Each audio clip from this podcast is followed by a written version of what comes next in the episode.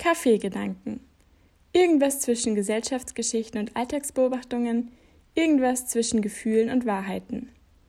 Je älter ich werde und je mehr mein sozialer Austausch wächst, desto intensiver stelle ich fest, dass meine Meinungen über diverse Themen so emotional verinnerlicht sind, dass ich einige Meinungen gar nicht Meinungen nennen brauche, sondern tiefe Annahmen und Normativen, die ich eigentlich nicht möchte oder die an sich ja schon voll veraltet sind und mich gar nicht mehr auszeichnen.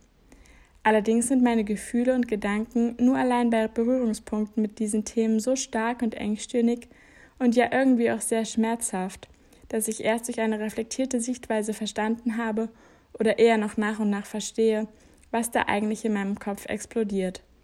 Und nun heißt es, andere Gefühle mit diesen Themen zu verknüpfen, Sicherheit und Vertrauen zu gewinnen, verstehen, dass es auch Grau und Bunt gibt zwischen Schwarz und Weiß. Geprägt durch einen Alkoholmissbrauch und schwere Schäden durch jahrelange Einnahme von Tabletten und exzessives Konsumieren von Alkohol ist mein Blick und mein Verständnis für Alkoholtrinken in den allermeisten Fällen nicht fair gegenüber anderen Personen.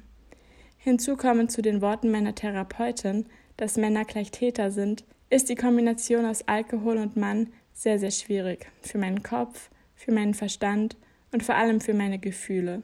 Ich kann auch nicht mehr distanziert und rational denken, wenn ich einem solchen Phänomen begegne. Und ich bin dann eher die Person, die ganz vernebelt handelt, was ja schon ein gescheites Paradox ist. Am meisten aufregend tut es mich dann natürlich, dass ich mich aufrege und so agiere, wie es verwirrte Synapsen in meinem Kopf entscheiden. Ich verletze dann und schieße um mich. Rationales Denken oder Bewerten ist unmöglich. Mehr als Verzweiflung und Unsicherheit, weniger aus wirklichen Gründen und Notwendigkeit. Währenddessen bin ich mir auch durchaus bewusst, dass ich da einen Härtefall erlebt habe und ich nicht alle derartigen Personen über einen Kamm scheren darf, aber ich habe Angst. Weniger Angst, dass mir etwas angetan wird, mehr die Angst, dass der Person, die eigentlich ja nur einen lustigen Abend verbringen möchte und leicht beschwipst die Leichtigkeit der Welt genießt, sich genauso hinrichtet, wie ich es kennengelernt habe und erlebt habe. Aber wie bilden sich Meinungen neu, die so tief verankert sind? Warum ist ein Perspektivwechsel so schmerzhaft und langwierig? Und auch wenn mir genügend Personen oder in diesem Fall Männer einfallen, die mir das Gegenteil vermitteln oder bei denen ich das Vertrauen entwickeln darf, dass ihnen nichts derartiges passiert oder sie sich nicht dem Alkohol oder Drogensüchten hingeben, in meinem Kopf und in meinen Gefühlen geht diese Sicherheit definitiv verdammt schwer hinein. Gehen Meinungen mit Sicherheit einher? Ich denke schon. Ich vertrete doch gerne Meinungen, bei denen ich mich wohlfühle und blicke in Perspektiven, die mir ein gutes Gefühl geben und vertrauensvoll wirken.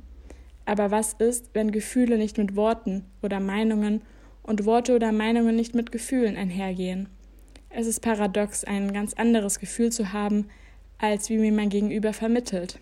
Und sich in seinen eigenen Gefühlen täuschen zu lassen, ist so ziemlich das Allerschlimmste vielmehr mit den eigenen Gefühlen andere Worte zu verknüpfen und seine Gefühle immer wieder auf den Prüfstand zu stellen und gegen wirre Gedanken anzukämpfen.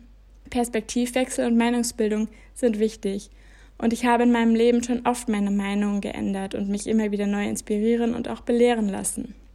Perspektivwechsel erweitern mein Verständnis für Gesellschaften und Geschehnisse auf der gesamten Welt. Doch was, wenn ich in meinem Kopf unbedingt ein Verständnis für etwas haben möchte, aber mein Gefühl mir etwas anderes sagt. Und dieses Gefühl habe ich mir nicht selbst angeeignet. Ich habe es mir auch nicht ausgesucht. Dennoch ist es präsenter denn je und überschattet all meine rationalen Überlegungen. Ich würde gerne andere Überlegungen und Sichtweisen mit besseren und angenehmeren Gefühlen verknüpfen, jene, die mir gut tun und die all meine Sorgen und Ängste nehmen, die nicht jedes Mal Schatten über das Licht werfen und die mich nicht quälen, so dass ich mir am Ende schon selbst lächerlich vorkomme. Aber wie gewinne ich Vertrauen? Zumal ich meinen Gegenüber direkt als Täter oder Feind betrachte, sodass ich keinen Spielraum habe, überhaupt erstmal neutral auf die Situation zu blicken. Einige Meinungen scheinen nicht nur mit Gefühlen verknüpft zu sein, sondern auch mit Erfahrungen und mit Aussagen und Vermittlungen von anderen Personen.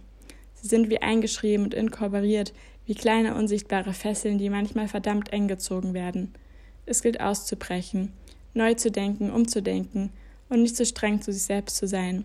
Schließlich sind Meinungen dann doch nur Meinungen, kleine Wahrheiten und Gefühle gehen auch wieder vorbei.